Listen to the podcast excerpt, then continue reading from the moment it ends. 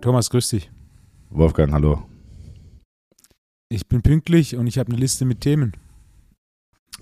Ich bin auch pünktlich und freue mich, dass es dir. Wie geht's dir, Wolfgang? Bestens. Ich, äh, ich war am Wochenende auf Hochzeit und Oh. bin noch ganz leicht müde davon, muss ich sagen. Und da, ich war Trauzeuge und hatte aber auch keine Rede vorbereitet und habe das auch Freestyle aus der Hüfte gemacht und so machen wir das auch heute hier. Hast du über das ISG referiert? Nein, aber trotzdem war die Rede ein großer Erfolg, wie man mir danach mitgeteilt hat. Was hast du gesagt? Ah, Den üblichen Schmarrn. Freundschaft, Liebe, Glück. Die Maslow'sche, halt so- Maslow'sche Bedürfnispyramide. Genau. Erstmal die Grundbedürfnisse decken. Selbstverwirklichung wird überbewertet. Definitiv. Ich habe äh, tatsächlich auf der Hochzeit, also ist lustig, dass du jetzt Maslow'sche Bedürfnispyramide sagst, ich habe auf der Hochzeit tatsächlich, ähm, wobei gar nicht so auf der Hochzeit, sondern eigentlich, ähm, ich war am Wochenende vorher noch unterwegs und habe viele alte Freunde gesehen und habe echt den Eindruck, dass äh, sehr viele sehr glücklich waren, aber auch echt einige gesehen, die mit ihrer beruflichen Entscheidung nicht so glücklich sind. Also es ist echt krass, so jetzt mit Anfang 30, ähm, wenn das Leben mal so in den ersten geordneten Bahnen ankommt, ähm, merkt man auf einmal, wer ist wirklich einer eigenen Passion oder Leidenschaft gefroht und wer hat vielleicht eher so ein bisschen ähm, auf falsche Berater gesetzt. Also mein, mein Vater wollte zum Beispiel, dass ich Speditionskaufmann werde. Weil das ein sicherer Beruf ist. Und das ist mit Sicherheit ein sicherer Ja. Beruf. Aber ich weiß nicht, ob ich damit zu glücklich geworden wäre. Aber weißt du, was das Gute ist mit beruflicher Unzufriedenheit? Man kann sie ändern. Exakt. Wir sind in einer Zeit, wo du zu jedem Zeitpunkt sagen kannst, okay, ich bin nicht happy, also ändere ich was. Und die Lösung wird mit Sicherheit nicht auf einmal kommen und man wird mit Sicherheit nicht direkt den Job haben, aber zu wissen, dass man unzufrieden ist und dann zu sagen, okay, ich muss was ändern, ist schon mal der richtige Schritt. Das, das ist lustig. Speditionskaufmann ist tatsächlich ein Beruf, den ich mir mal angeschaut habe. Ja? Ja. Ja. Und warum dann nicht geworden? Nee, das war mir für mich so, was ist das, in einem Büro sitzen und irgendwas äh, koordinieren, und, ne? So, das Ja. war da für mich so, okay, na, nee, nee, nee, nee, nee.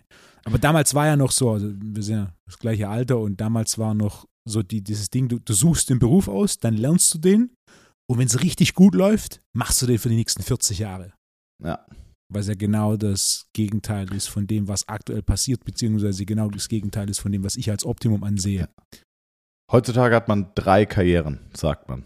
Ja. Ich weiß, nicht, hast du es auch mal gehört? Äh, Ich kenne ich kenn ähnliche Aussagen. Ein guter Freund von mir arbeitet im Bereich Headhunting und äh, was die sogar viel machen, ist so Cross-Industry Recruiting.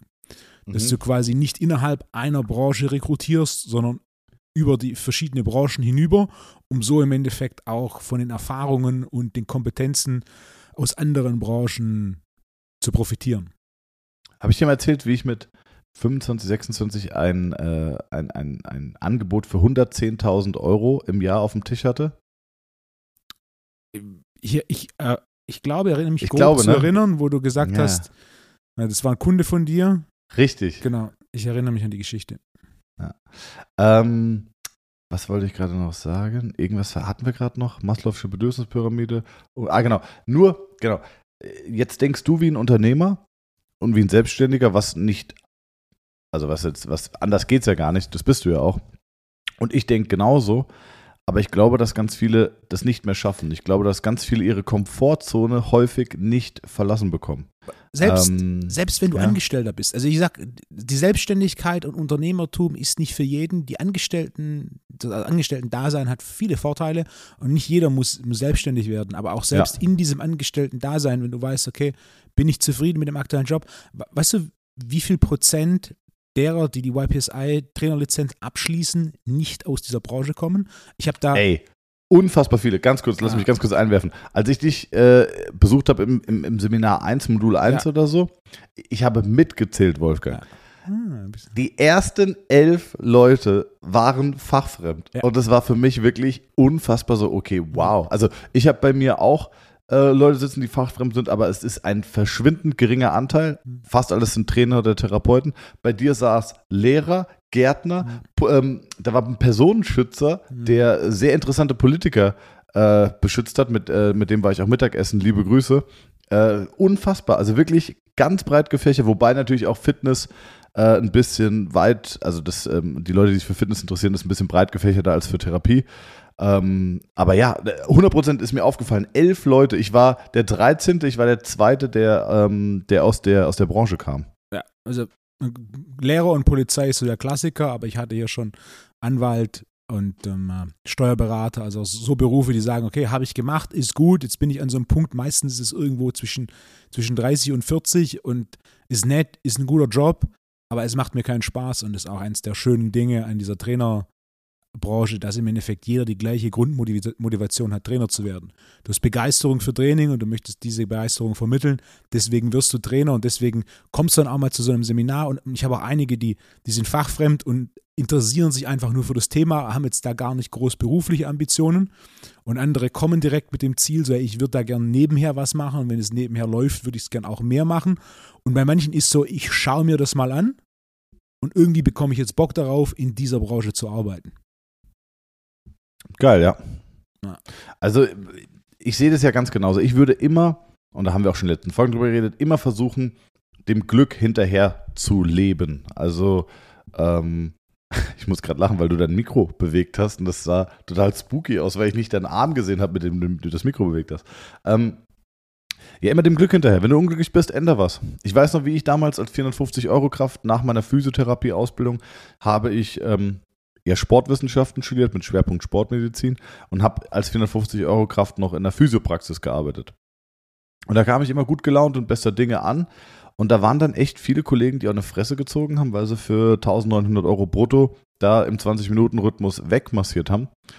Und, ähm, und dann haben sie gesagt, ja, du hast es gut, du studierst ja noch und so. Und da habe ich immer schon gedacht, schon als äh, 22-Jähriger, naja, aber wenn es doch so scheiße ist, dann änder doch was.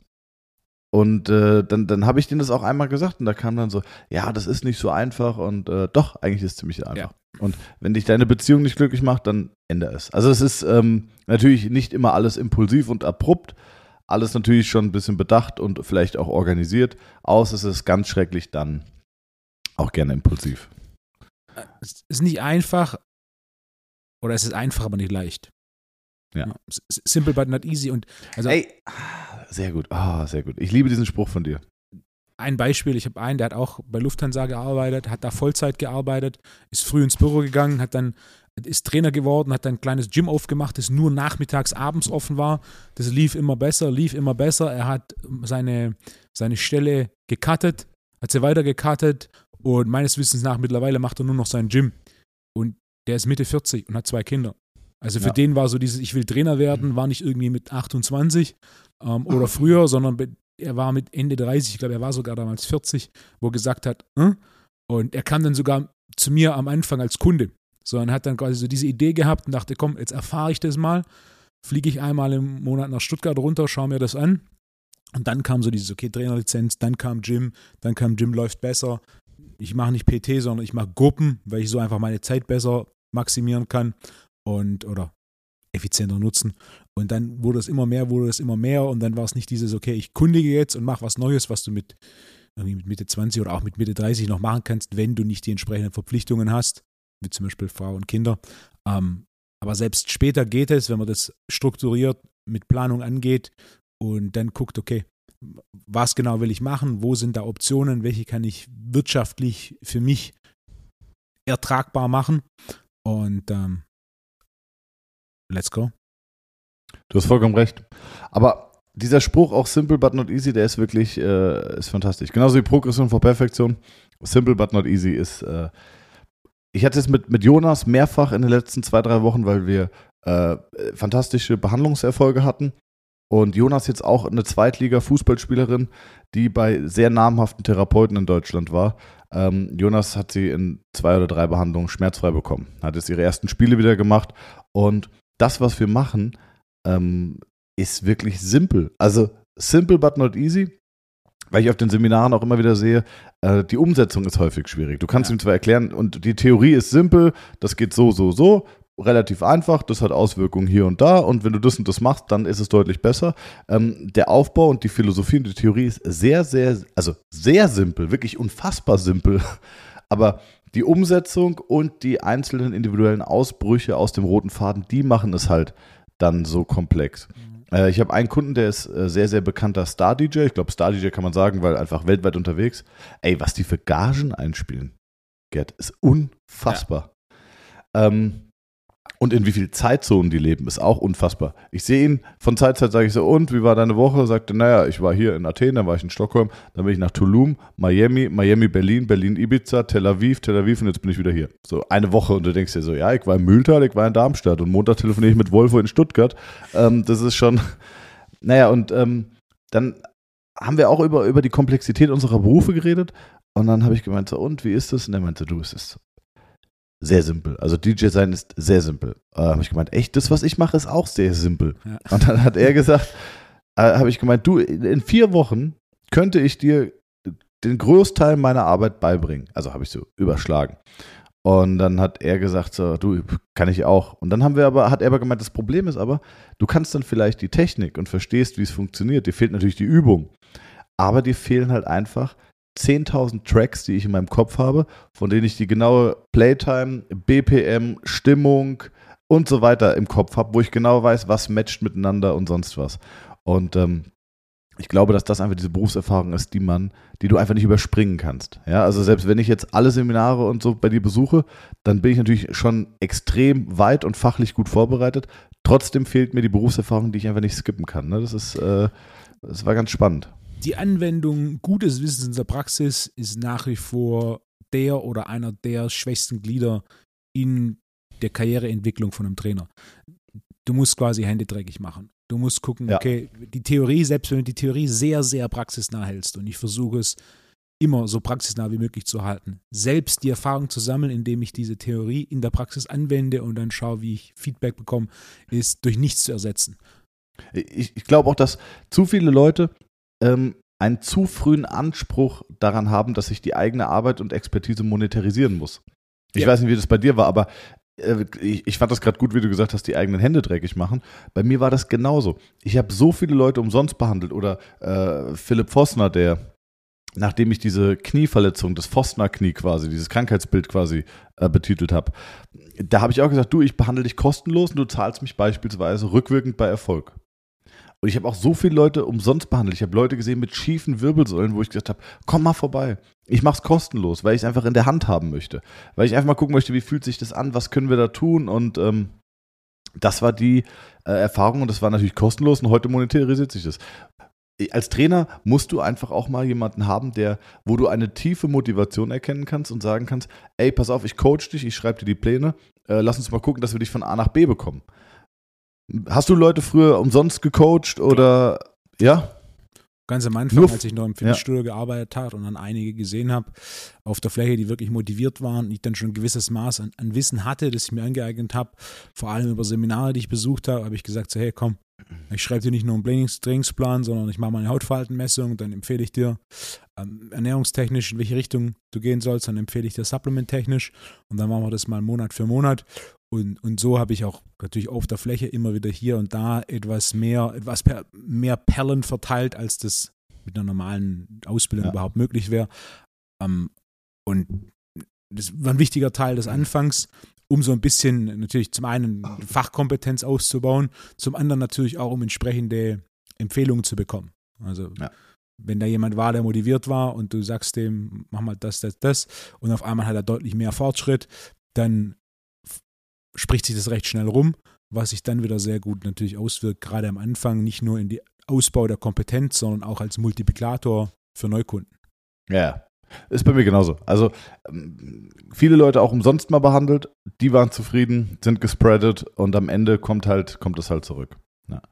Äh, ich habe heute einen Kunden behandelt, der jetzt seit längerer Zeit bei dir trainiert. Ich glaube, du weißt, wen ich meine. Ah, Oder? ja. Ja. Der wird als breiter. Ah. Der hat gerade die grüne Woche gemacht und hat gemeint, das ist fucking hart. Ja. Aber äh, der macht jetzt, du hast ihm gerade, also falls du nicht weißt, wer es ist, Ja, du hast ihm gerade weiß es. 10 mal 10 Kniebeugen in seinen Trainingsplan geschrieben.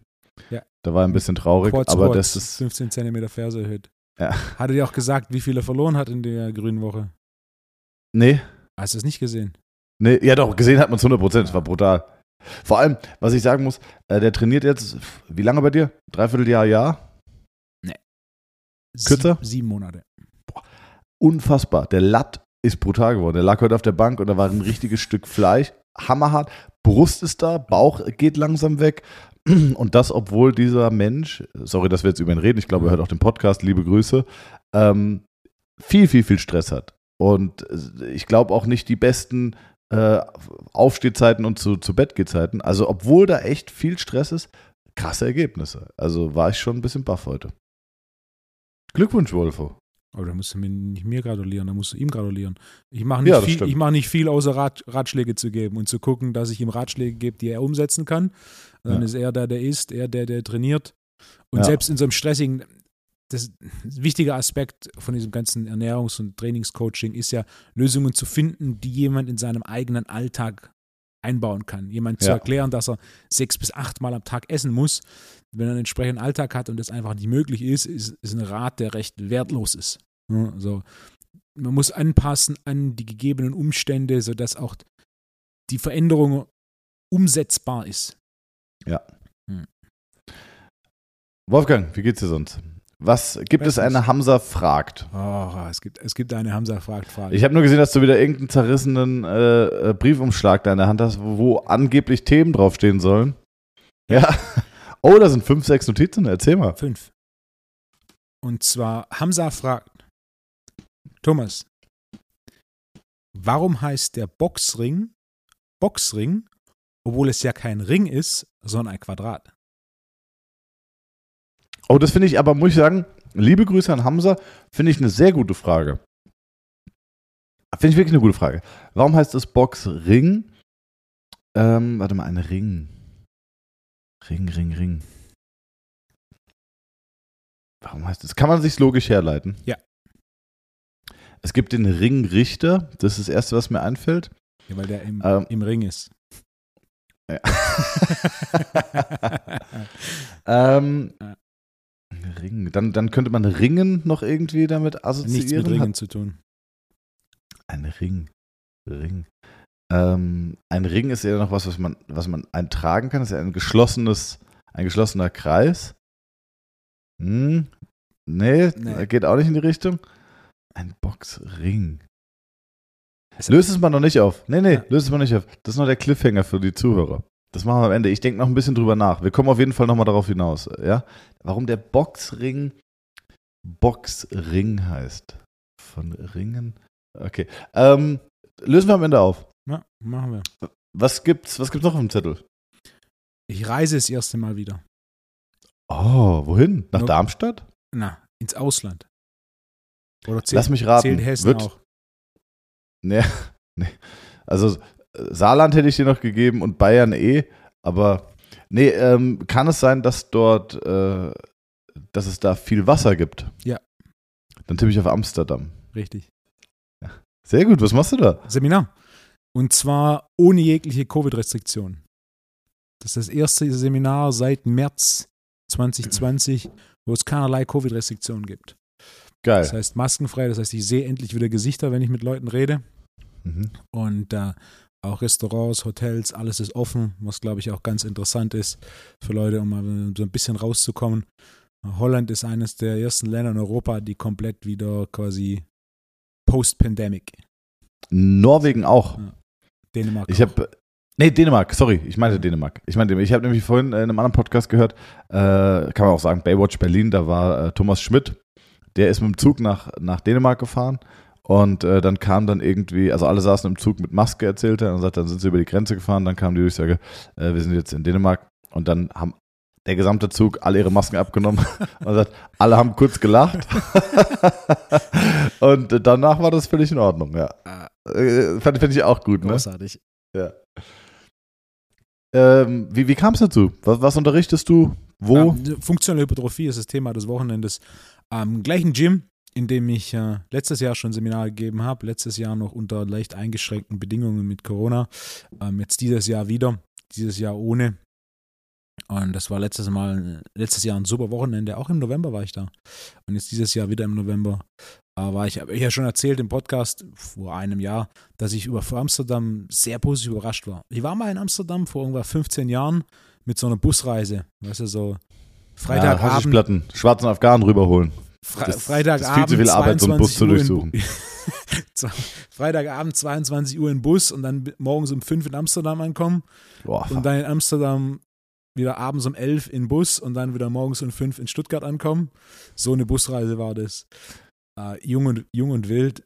ja, kenn Äh, ich. war, war anstrengend. Äh, ja, war anstrengend. Ich habe mit einem Kumpel, mit dem Seppel sind wir mal nach Prag. Mit dem Bus. Ja. Boah. Auch so, so was war es denn nicht, so Flixbus oder doch Flixbus oder so. Keine Ahnung. Ey, wir haben, ich glaube, wir haben elf Stunden oder so dahin gebraucht. Ja. Und auf dem Hinweg war es noch so, okay, und dann auf dem Rückweg war es irgendwie, äh, hatte der Bus noch Verspätung und dann kamen wir, wir sind wirklich, ich glaube, um, um 15 Uhr sind wir losgefahren und ich war nachts um halb zwei oder so daheim. Und das nach dem Prag-Partywochenende. das war echt hart. Spaß Aber sehr lange Zeit her. Was hat der Bus nach Prag gekostet? Lass mich raten. Ey, 8,70 Euro. Ja, irgendwie so. Irgendwie so.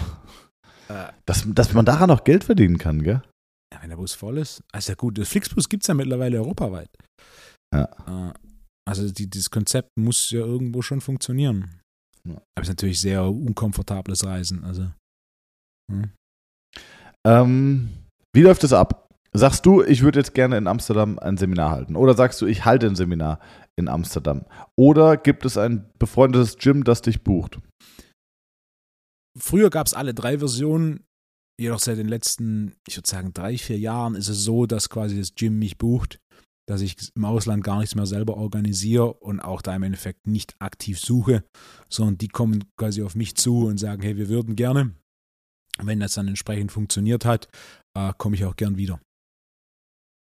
Habe ich jetzt für, für Innsbruck, wobei die, die Buchung da jetzt schon zweimal angefragt wurde und dann so ein bisschen sehr schleppend war. Ähm, Wien wurde ich jetzt oft gefragt, ob ich mal nach Wien komme. Ich bin ja Montag, sind wir zusammen äh, bei dir und haben einen Podcast mit Roman. Ähm, vielleicht rede ich mal mit ihm. Vielleicht Ja. wäre Wien eine Option. Wien ist, Wien ist auch eine schöne Stadt. Ja, War ich auch letztes Jahr, das war auch direkt Februar, noch vor der Pandemie. Ja. Äh, War mein zweites Deswegen- Mal Wien. Ich habe jetzt am Wochenende, kommendes Wochenende mache ich Modul 2, obere Extremität. Freue ich mich auch.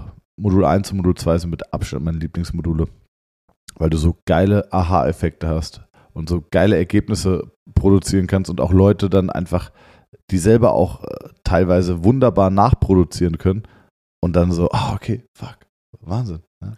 Und äh, ja, was? Ich sehe ich sehe die, die Frage in deinem Gesicht. Modul 2 ist obere Extremität. Ja. Was würdest du sagen, ist so der Nummer 1 Takeaway-Point aus technischer Sicht zum Modul 2? Wenn du, wenn du ja jemanden hast, wo du weißt, fo- folgende, folgendes Szenario. Du hast jemanden, der reist Freitag an, feiert die komplette Nacht, das heißt, ist angeschlagen und hat noch jeweils zum Mittagessen Pasta.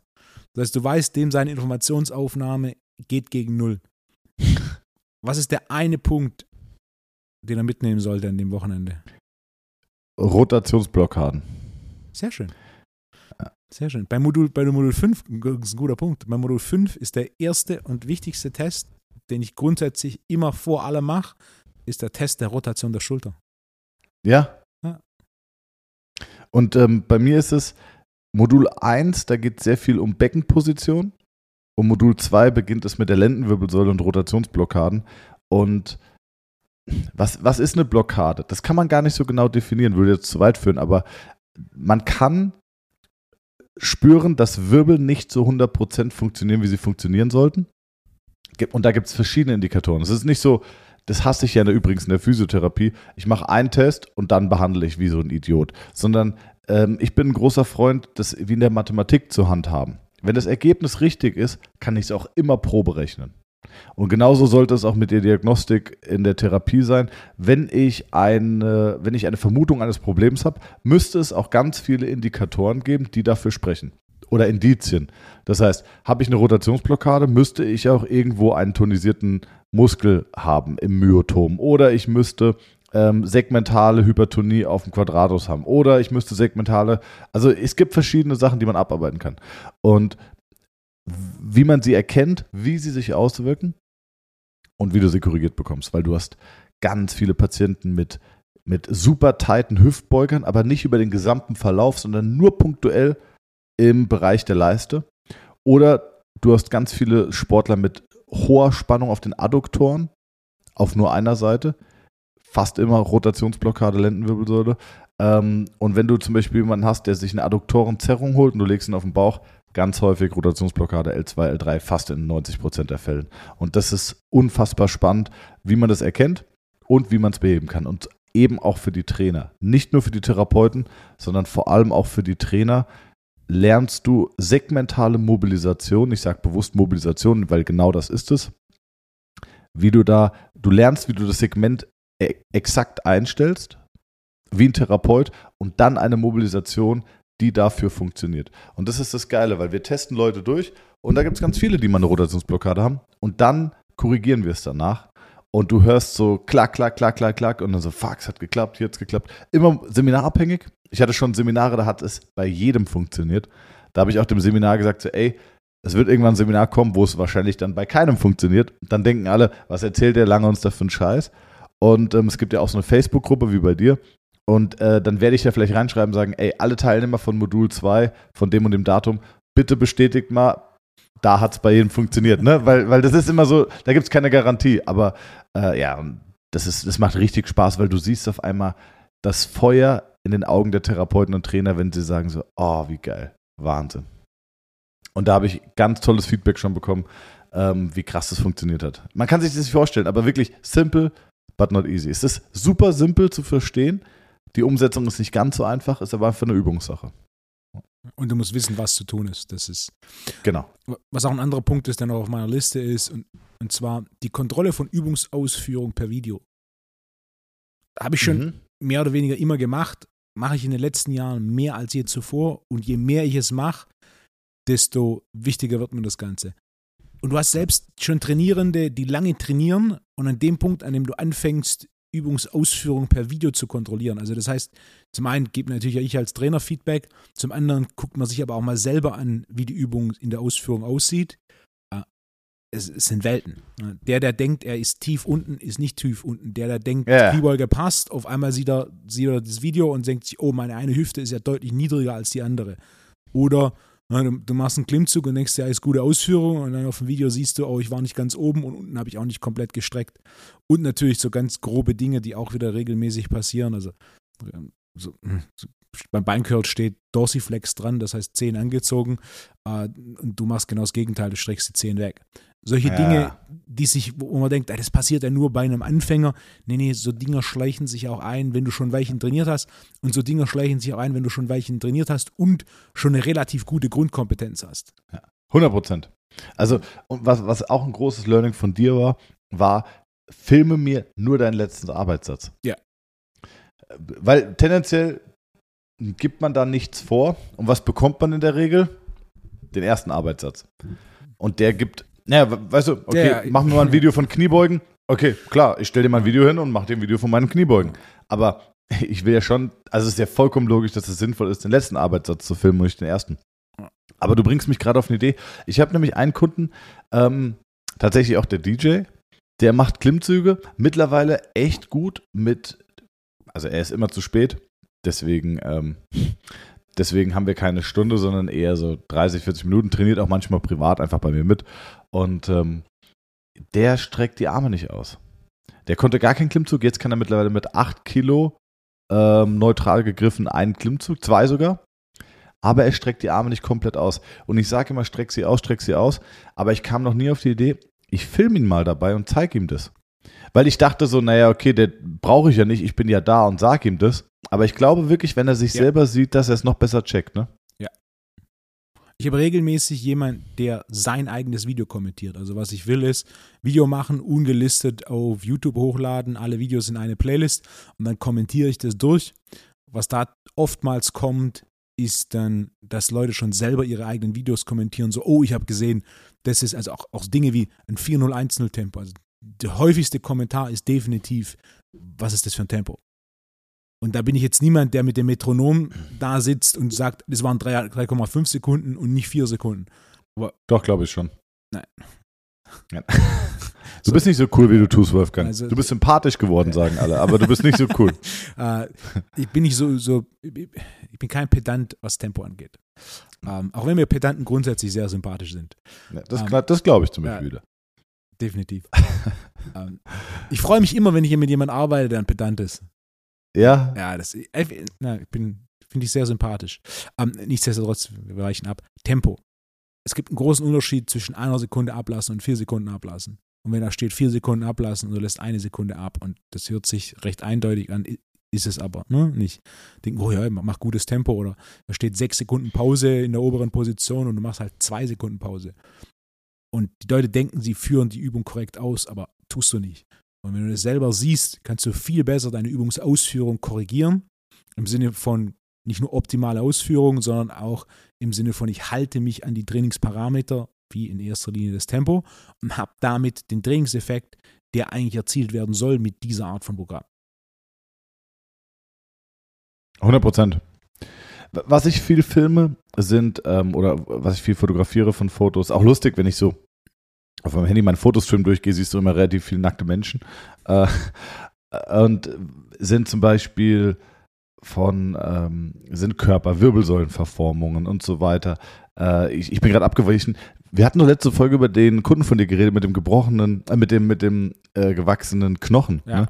Er hat sich bei mir gemeldet und er hat mir das Foto geschickt. Sehr cool. Das sieht ja unfassbar aus. Also dieses Röntgenbild sieht unfassbar aus, wie aus dem Femur einfach ein Stück, äh, ja, wie so ein Ast dickes Ding rauswächst und gebrochen ist. Ja. Unfassbar. Wahnsinn. Unfassbar. Also äh, ganz, ganz tolles Bild. Vielen, vielen Dank auch nochmal an der Stelle, dass, äh, dass, dass mir das zur Verfügung gestellt wurde. Habe ich mich wirklich sehr drüber gefreut. Und ähm, genau, ich filme dann zum Beispiel Kieferbewegungen, die nicht gut sind, wenn der Kiefer äh, nicht gut öffnet. Ähm, dann filme ich äh, alles Mögliche. Ja, und das zeige ich dann schon auch dem Patienten, um zu zeigen, schau mal hier, schau mal da. Äh, hatte ich dir erzählt von dem Basketballer, der mittlerweile wieder spielt, hat jetzt übrigens sein zweites Spiel gemacht, alles gut. Ähm, wenn du dir da das Foto anguckst, dann siehst du den Rückenstrecker auf beiden Seiten, wie der, ein vollkommenes Tal bildet. Also ähm, der untere Rücken sieht aus, dass, als wäre da so eine riesige Aubergine im unteren Rücken, wo kein Muskel aktiv ist. Und das siehst du auf dem Foto. Da ist nicht irgendwie der Erector Spine, der da lang geht, äh, sondern, also der lange Rückenstrecker, sondern da ist einfach ein Tal. Und zwar auf beiden Seiten, weil der Muskel komplett runtergefahren ist. Sieht Wahnsinn aus. Und so Sachen nehme ich dann immer ganz gerne und baue sie dann auch in meine Seminare ein, gebe immer ein paar aktuelle Beispiele. Das macht es einfach viel anschaulicher. Also ähm, das mache ich dann im, in der Therapie schon sehr, sehr regelmäßig in Training nicht. Vielleicht sollte ich auch damit noch ein bisschen mehr anfangen. Ja. Ich sehe gerade noch auf der Liste, Wolfgang. Und zwar haben wir das letzte Mal gesagt, wir wollten noch über Training mit Gummibändern reden. Wie wir das richtig macht. Wie man das richtig einsetzt, wann man es vielleicht nicht einsetzt. Setzt du es wirklich ein, weil du hast gesagt, sehr underrated. Ja. Weißt du noch, weil wir doch hatten, wir hatten noch overrated, underrated, und dann kam Gummibänder. Und dann hast du gesagt, äh, ja, Gummibänder sehr underrated. Und deswegen wollten wir nochmal ganz kurz darauf eingehen. Was sagst du dazu? Was ist der Vorteil von Gummibändern? Exponentieller Kraftzuwachs. Genau. Wir haben eine ansteigende Widerstandskurve. Meine ich ja. Das heißt, die, der Widerstand wird größer, je mehr Spannung auf dem Gummiband ist. Grundsätzlich im Krafttraining, wenn wir Kurzhandel und Langhandel arbeiten, haben wir in erster Linie eine gleichmäßige Widerstandskurve. Also wenn ich, wenn ich Bankdrücken mache, wenn ich Kniebeugen mache ähm, oder wenn ich einen Klimmzug mache, der Widerstand, den ich verwende, ist immer der gleiche. Bei Bankdrücken oder Kniebeuge, die Langhandel wiegt oben und unten genau das gleiche. Und auch beim Klimmzug, wenn ich an der Stange hänge, wenn ich unten 90 Kilo wiege, wiege ich auch oben 90 Kilo. Wenn ich jetzt aber Bänder verwende, und zum Beispiel bei einer Kniebeuge beim Bankdrücken mache ich links und rechts an die Langhantel ein Band dran, dann verändert sich mein Widerstand. Je mehr Spannung auf dem Band, desto mehr Widerstand. Der Unterschied zwischen Band und Kette, Kette gibt es auch. Eine Kette ist nicht ganz so einfach ähm, zu handeln in einem Studio. Also man muss ja schon ein Studio haben, das Ketten hat, die schwer genug sind. Aber wenn du Ketten hast, auch großer Vorteil. Ähm, Ketten sind grundsätzlich belastender fürs neuromuskuläre System, da wir hier einen gleichmäßigen Anstieg an Widerstand haben. Das heißt, der Unterschied. Das wäre nämlich jetzt mein Punkt gewesen. Deswegen hätte ich gedacht, Entschuldigung, muss ja. unterbrechen, dass eigentlich eine Kette besser ist als ein Band. Ah, die Belastung ist höher. Während du bei einem Band, je nachdem welches Band du hast, du hast halt einen exponentiellen Anstieg, das heißt der Unterschied zwischen unten und oben ist größer. Dementsprechend ist die Gesamtbelastung geringer. Also mit Ketten, mit Ketten zu trainieren ist nochmal ein ganzes Stück anstrengender, als mit Bändern zu trainieren. Bänder haben einen exponentiellen Anstieg, dementsprechend einen größeren Unterschied zwischen unten und oben und dementsprechend im unteren Bereich so einen größeren Deload-Effekt. Bei Bändern hast du grundsätzlich, je nachdem natürlich auch welches Band du verwendest und wie das Band sich im Verhältnis verhält zum, ähm, zum Gewicht auf der Langhantel, einfach grundsätzlich einen größeren Overload in der, im oberen oder im obersten Bereich. Was ich machen kann, ich kann bei Übungen, wo ich eine ansteigende Kraftkurve habe, also wie zum Beispiel alle Streckübungen, ob Kniebeugen, ob Kreuzheben, ob äh, Dips, ob Nackendrücken oder alles, was über Kopfdrücken geht oder ob Bankdrücken, habe ich grundsätzlich immer eine ansteigende Kraftkurve. Das heißt, ich werde stärker oder ich kann mehr Kraft entwickeln mit im Laufe der konzentrischen Bewegung. Das heißt, beim Bankdrücken, ich habe von der Brust weg unten weniger Kraft als im obersten Bereich. Auch bei der Kniebeuge, ich habe unten raus deutlich weniger Kraft, die ich entwickeln kann, als im obersten Bereich. Gleiches Spiel für alle Streckübungen. Selbst sowas wie Trizepsstrecken trifft es zu. Für Beugerübungen ist genau das Gegenteil der Fall. Also Beispiel beim Klimmzug, ich kann unten am meisten Kraft entwickeln, oben am wenigsten. Das heißt, bei einem Klimmzug ist so, wenn ich Klimmzug mit Bändern mache, reduziert das meinen Trainingseffekt. Weil das hilft mir da, wo ich eh Kraft entwickeln kann und es hilft mir nicht äh, da, wo ich eigentlich die Hilfe brauche. Ähm, auf den Klimmzug würde ich gleich noch ein bisschen näher eingehen. Äh, jetzt wäre meine Frage gewesen, du hast gerade Dips gesagt als Streckübung. Wie, wie, bringst du da ein Band an? Also mir ist klar, wie ein Band unterstützend ja. helfen kann. Ja. Aber wie kann man es als Widerstand einsetzen? Genau gleich. Links und rechts um den Holm und ja. dann die Füße auf das Band, nicht die Knie auf das Band. Die Füße auf das Band und dann stellst du dich quasi auf das Band. Das heißt, das Band deloadet dich. Das heißt, was ja, du machen genau. kannst, ist, wenn du mhm. keine Dips kannst, ist genau genommen mit, mit Bändern Dips zu machen, der mit Abstand sicherste und zuverlässigste Weg, Dips zu lernen. Ja. Und du kannst natürlich auch mit Band plus Zusatzgewicht arbeiten sodass dir das quasi das Band unten raus dir hilft und oben hast du weniger Hilfe, das heißt der Widerstand wird höher. Ach krass, okay, das würdest du tatsächlich machen. Ja, klar. Ja, also jetzt, wo du es sagst, er klingt, er gibt's log also ist es logisch. Ähm, wenn, wenn, wenn du so drüber nachdenkst, denkst du erst so, naja, da mache ich Gewicht drauf, mache ich Gewicht runter. Ähm, also ich, ich mache Zusatzgewicht und habe was, was mich unterstützt. Aber ja, rein die Kraftkurve betrachtet, absolut. Also wenn ich Zusatzgewicht verwende, ist es ja auch gleich, gleich linear. Also wenn ich mit einem Gürtel ranhänge, mit einer 20 Kilo Scheibe, wiegt die unten 20 Kilo und oben 20 Kilo. Wenn ich jetzt aber noch zusätzlich ein Band verwende, dann deloadet es unten. Das heißt, unten habe ich quasi weniger Widerstand. Das heißt, rein theoretisch, ich wiege 80 Kilo plus 20 Kilo ähm, Scheibe. Das heißt, ich wiege 100 Kilo. In der untersten Position deloadet das Band mich vielleicht 20 Kilo. Das heißt, in der untersten Position habe ich nur Körpergewicht wenn ich jetzt in dem Beispiel rechne. Krass. In der obersten Wahnsinn. Position deloadet das Band kaum, vielleicht noch zwei, drei Kilo. Hm.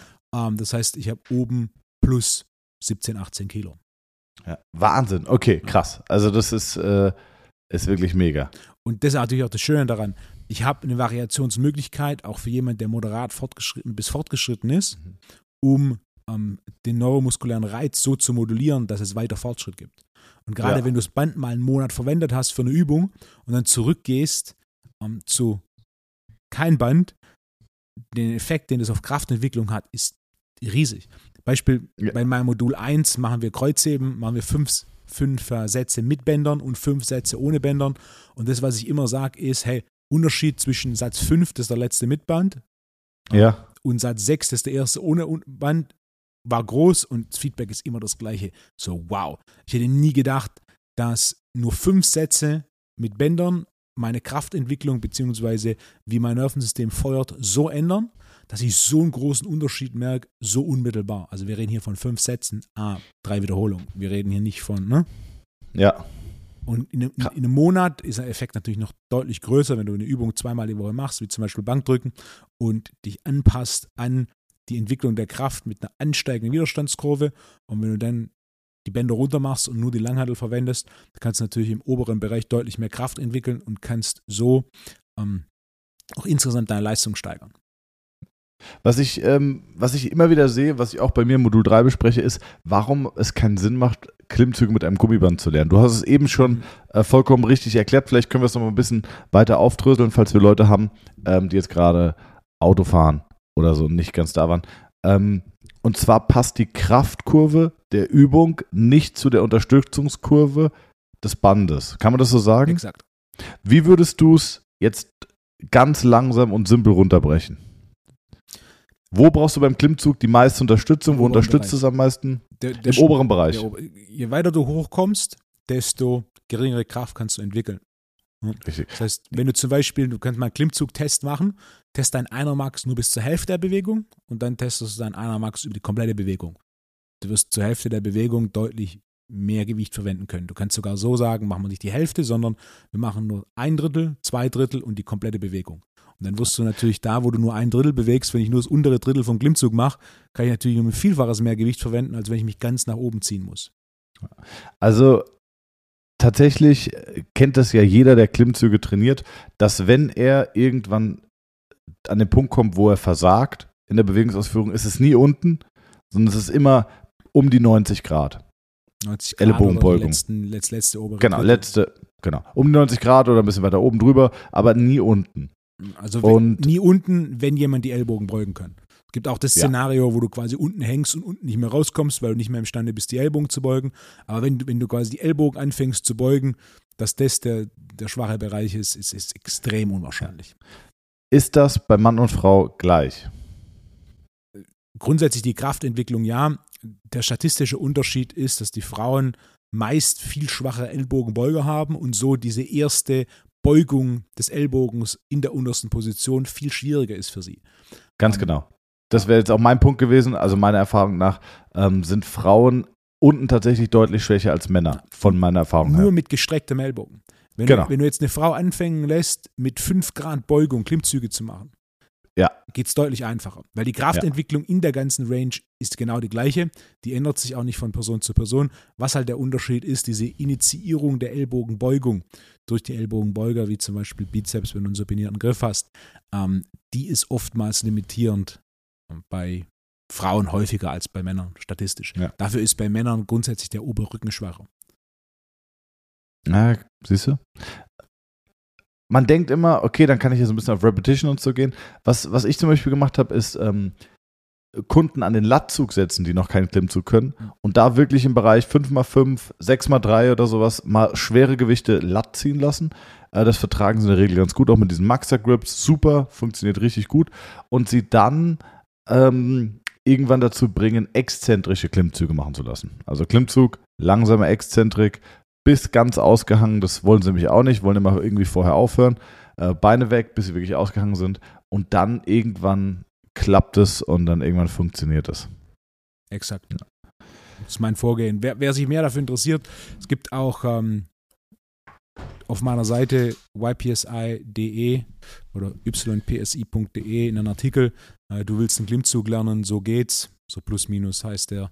Wenn wer YPSI Klimmzug lernen bei Google sucht, wird den Artikel auch direkt finden. Da ist nochmal direkt genau erklärt, welchen Griff, welches Tempo, was ist das Vorgehen, um so schnell wie möglich einen Klimmzug zu lernen. Ja, ist auch lustig, es gibt ja mehrere so Klimmzug-Lern-Devices mit Gummibändern.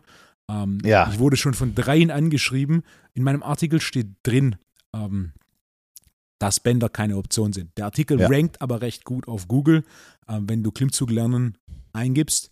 Und dementsprechend habe ich drei von diesen schon angeschrieben, ob ich nicht Lust hätte, quasi so per Affiliate Marketing einen Link zu ihrem Produkt zu setzen. Und dann äh, jedes Mal habe ich mir die Mühe gemacht und einen Einsetzer zurückgeschrieben oder Evelyn hat den zurückgeschrieben von wegen, äh, wenn Sie sich den Artikel durchlesen, sehen Sie, dass genau ein, so ein Gerät mit Gummibändern nicht das ist, was ich empfehle. Ich wurde mal von der Fit for Fun gefragt, ob ich einen Bericht schreiben möchte über äh, Minibänder und wie man die cool fürs Krafttraining benutzen kann. habe ich gesagt, man kann Minibänder nicht cool fürs Krafttraining benutzen. Und äh, habe da gesagt, so, ja, unheimlich gerne, wenn ich Inhalte selbst bestimmen darf, Äh, aber mm, benutzt mich bitte nicht für irgendwie, ja. Aber wenn da, wenn da die, die, wie soll man das nennen, Journalismus ist jetzt so, wenn, wenn da das, im geschriebenen Bereich etwas mehr Begeisterung wäre für wertvolle Inhalte, die den allgemeinen Status quo angreifen, wäre das schön. Also einen Artikel zu schreiben, warum Minibänder nicht die Lösung sind fürs Krafttraining, würde den Leser deutlich mehr bilden, aber leider weniger unterhalten, als wenn du Ja. den x-ten Artikel schreibst über whatever Bodyweight-Training und bla bla bla, den eh niemand nachtrainiert und mit dem eh niemand Fortschritt hat. Was steht noch auf der Liste, Wolfgang? Hast du noch Punkte? Ich habe hab einen neuen Post-Workout-Shake, den habe ich jetzt mehreren Ah. Leuten vorgeschlagen und es gab so gutes Feedback, da dachte ich, ja. Jetzt bin ich zwar- gespannt. pass auf. Mein Wide Away gibt es ja bis jetzt nur in Vanillegeschmack, kommt auch neue Geschmacksrichtungen kommen. Schoko kommt in den nächsten Wochen, Erdbeere Mhm. kommt, ähm, Eiskaffee kommt. Eiskaffee bester Geschmack. Oh ja, das kann ich mir gut vorstellen. Richtig gut. Und was ich gemacht habe, ist, das Wide Away schäumt ein bisschen. Das liegt aufgrund der, der, der grasgefütterten äh, Kühe. Die Proteinstruktur ist eine andere, die ist so leicht klebrig, deswegen, wenn du reines Wide Away schüttelst, dann schäumt es. Sobald du da noch was mit reinmachst, schäumt es nicht. Manche stört der Schaum, manche nicht.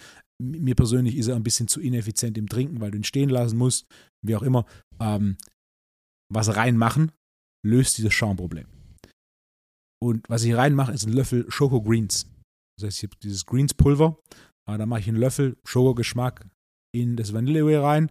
Der Schaum ist komplett weg, also der Shake ist immer noch schaumig, aber es setzt sich oben keinen Schaum ab. Und ich habe gleichzeitig meinen Greens mit dem Whey in meinem Post-Workout-Shake.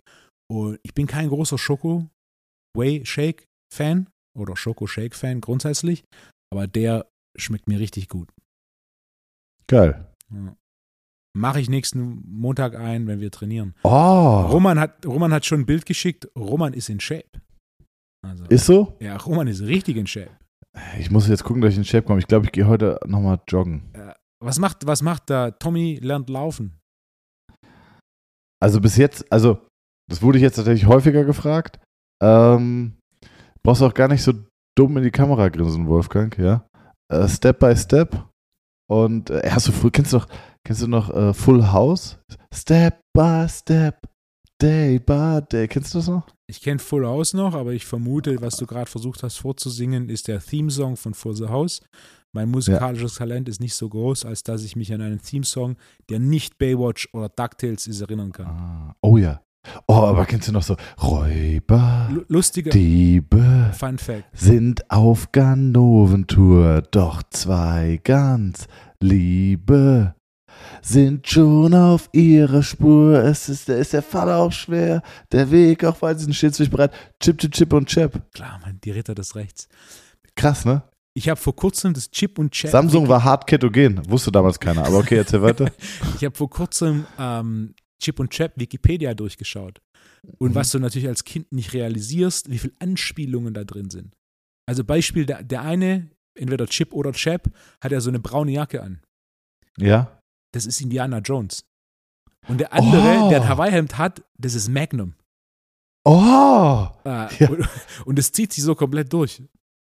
Äh, Als Okay, ich das krass. Wikipedia, ich habe irgendwie an Chip und Chap gedacht, ich habe das Wikipedia angeschaut und dann dachte ich, das ist eine, also eine Referenz nach der anderen.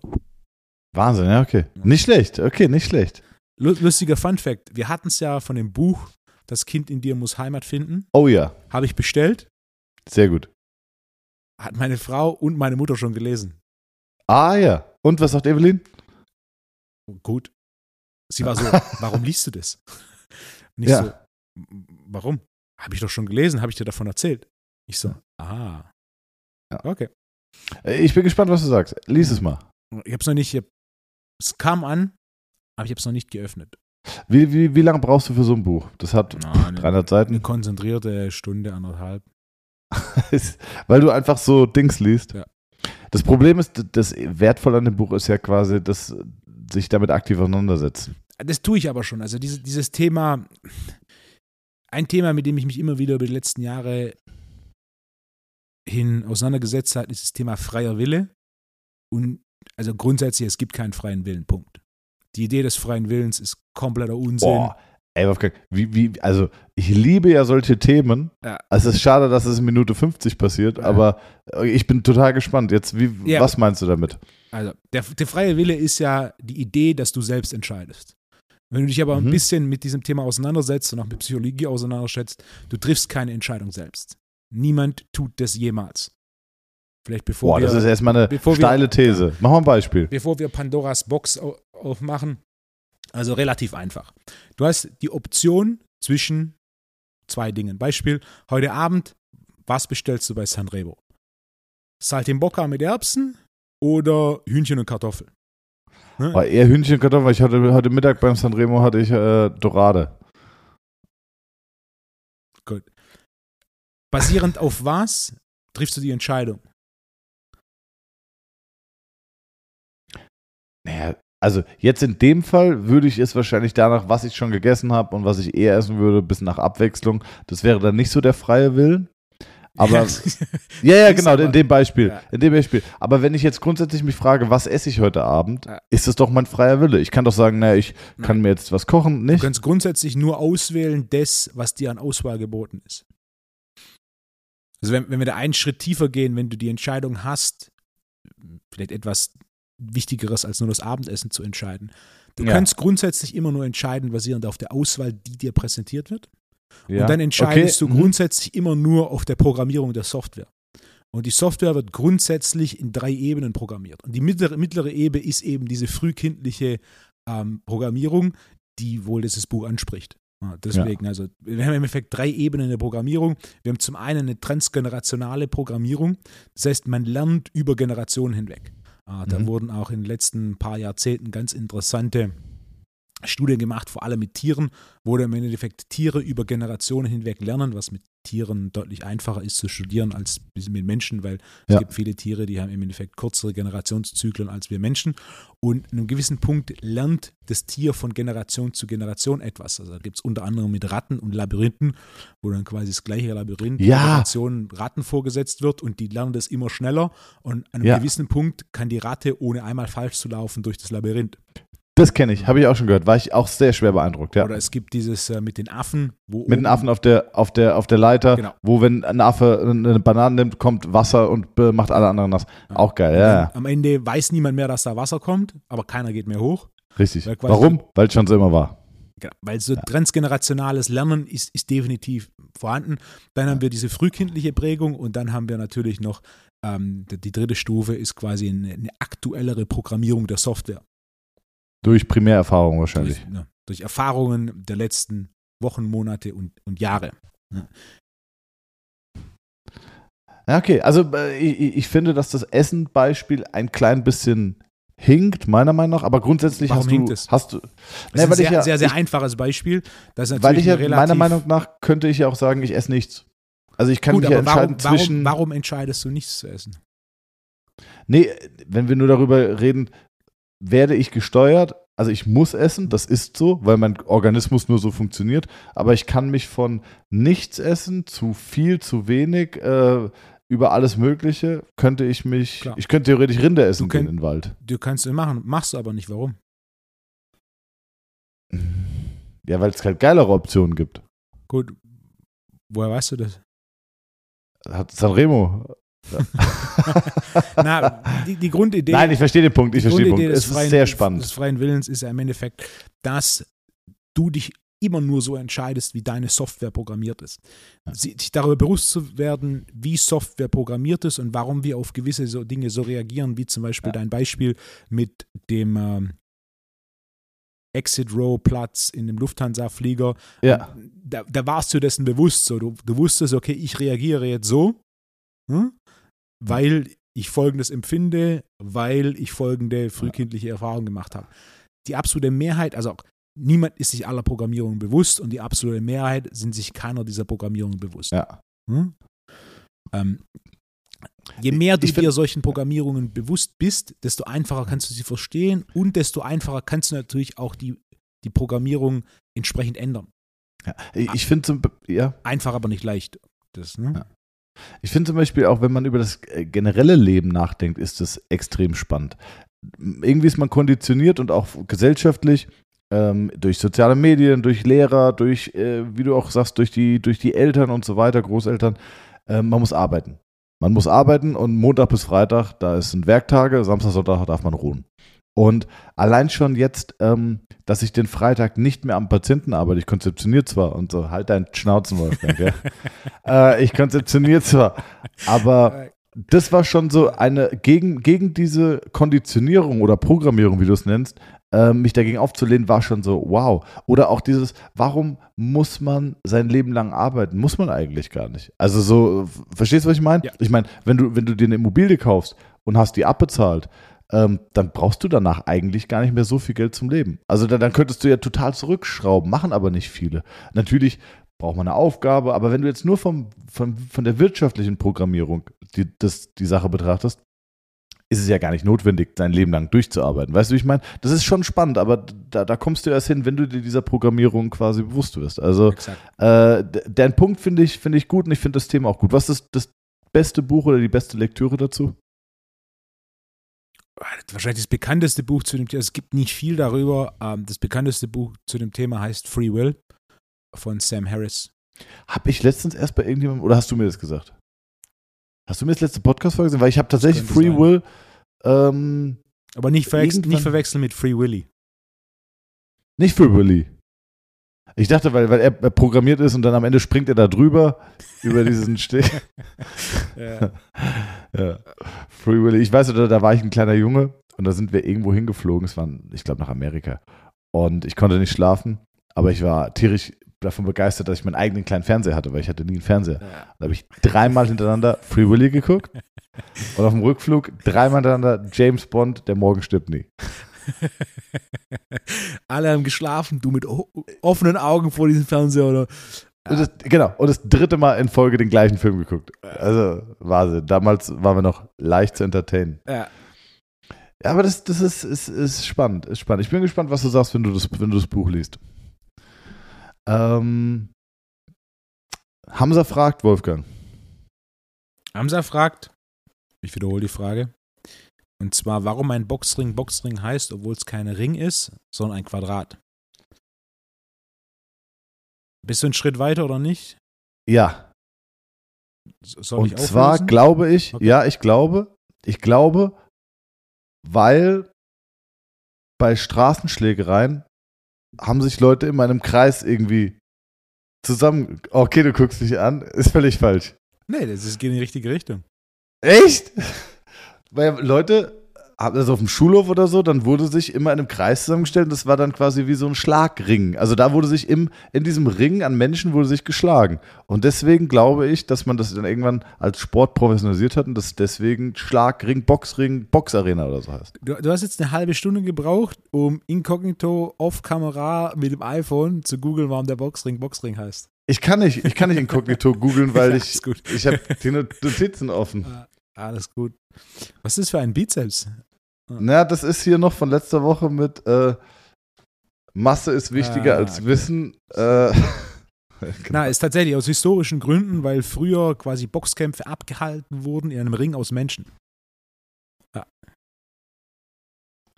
Hamza, wie fühlt sich das an, ha? Ich weiß, du hast gedacht, du kannst mich, aber du kannst mich nicht. Das Jahr ist noch nicht rum. Ich habe die Frage beantwortet. Geh, ändere dein Passwort auf deinem Handy, stell mir Fragen, die ich nicht lösen kann, wobei mir die Richtung sehr gut gefallen hat. Liebe Grüße, Hamza. Und äh, wo ist denn Hamza eigentlich? Ich habe jetzt schon von mehrfachen Leuten gehört, wir sollen Hamza mal bitte in die Folge äh, mit einladen oder ich soll einen Podcast mit Hamza machen und mal darüber reden, wie du als Chef bist. Sehr gerne. Ja? Hamza hat Feierabend. Gibt es das überhaupt bei dir? Ja, klar. Hamza ist komplett frei in seinen Arbeitszeiten. Das ist geil. Das ist wichtig. Aber du pflegst schon auch eine sehr steile Hierarchie, oder? Also ihm auch regelmäßig zu zeigen, ich bin hier der absolute Chef. Wir sind, wir sind nicht in den 90er Jahren, wo der schwedische okay. pa Patriarch ähm, ja, Montagmorgen um 9 Uhr durch das Lager läuft und jeden Karton, jeden Karton, der nicht sauber steht, direkt mal den nächsten Mitarbeiter her dirigiert und so runterlaufen lässt, dass ja. es definitiv nicht mehr nochmal passieren wird in den nächsten Wochen. In der, in der Zeit sind wir nicht mehr. Äh, ich habe ich hab tatsächlich, ach, anderes Thema noch ganz kurz zum Ende. Ich habe ähm, LOL geguckt, die zweite Staffel. Und? Teddy fehlt, das, was ja, du gesagt hast, was wir aber auch vorher wussten. Aber ich weiß nicht, welchen Gag du meintest. Nein. Kurt Krömer ja? sagt, dass er, er hofft oder dass jetzt eine Pressekonferenz einberufen wird, weil Klaas seinen ersten Gag gemacht hat. Ja. ja Kurt, ja, Krömer, okay. Kurt Krömer und Klaas sind keine Freunde. Nee. Kurt Krömer ist sehr kritisch gegenüber Klaas. Beobachte es mal noch mal in der ersten Folge.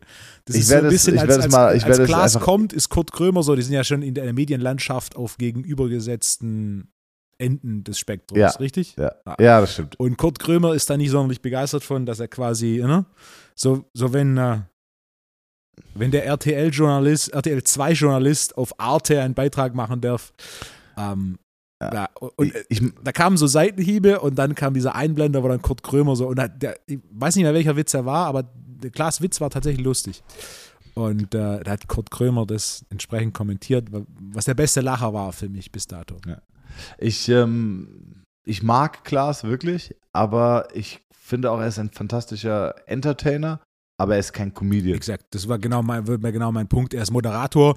Richtig. Für so, eine, für so ein Format ist natürlich so jemand wie Tommy Schmidt oder Klaas großartig. Beide ja. hatten nicht das Ziel, das zu gewinnen. Beide hatten ja. mit Sicherheit nicht das Ziel, der Lustigste zu sein.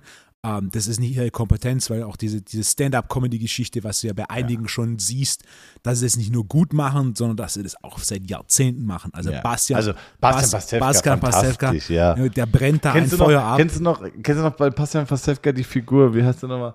Uh, what? Wie ist das denn technisch gelöst? Wie heißt der? weißt du, wie ich meine? Ja, ich erinnere. Äh, wie heißt der nochmal? Den, den gab es auch äh, als, als Bachelor so. Ich wähle dich. Vivian. Vivian. Wie Vivian sagt, ist fantastisch. Äh, äh, wie heißt der nochmal? Äh, Ottmar Zittlau. Ja. Ottmar Zittlau. Guck dir an. Ottmar Zittlau im Baumarkt. Und da guckt er da wirklich und sagt so, what? What?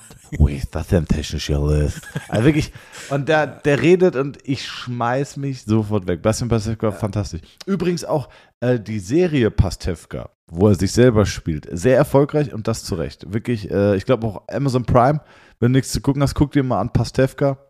Ist wirklich lustig. Äh, aber natürlich auch schon ein bisschen in die Zeit gekommen.